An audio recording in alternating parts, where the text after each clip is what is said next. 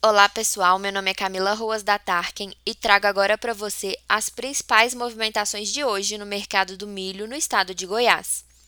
Fechando essa semana com mais um dia de alta no mercado. Na região de Anápolis, vemos negociações por volta de 88 reais, e em Joviânia também vimos movimentações na casa de 83 reais.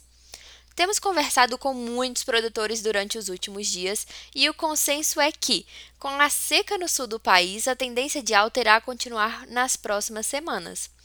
Por essa safra, safra, ter encontrado diversas condições climáticas não favoráveis, muitos produtores estão aguardando melhores condições de negociações agora em fevereiro e segurando mais as vendas do grão.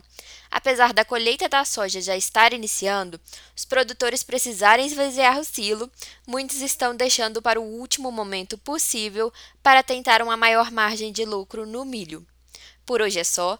Continue com a gente para acompanhar as movimentações do mercado do milho na sua região.